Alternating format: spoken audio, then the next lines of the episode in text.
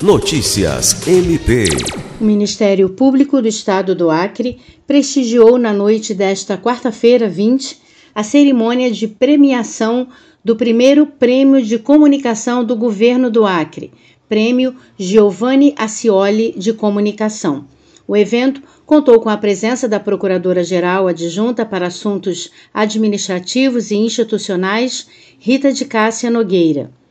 Criado com o objetivo de estimular e valorizar a produção jornalística no Estado, o evento contou com a participação de 94 trabalhos inscritos em cinco categorias: texto, áudio, vídeo, foto e revelação.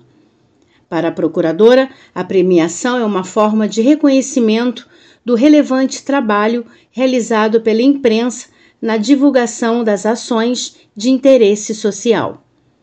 Lucimar Gomes, para a Agência de Notícias do Ministério Público do Estado do Acre.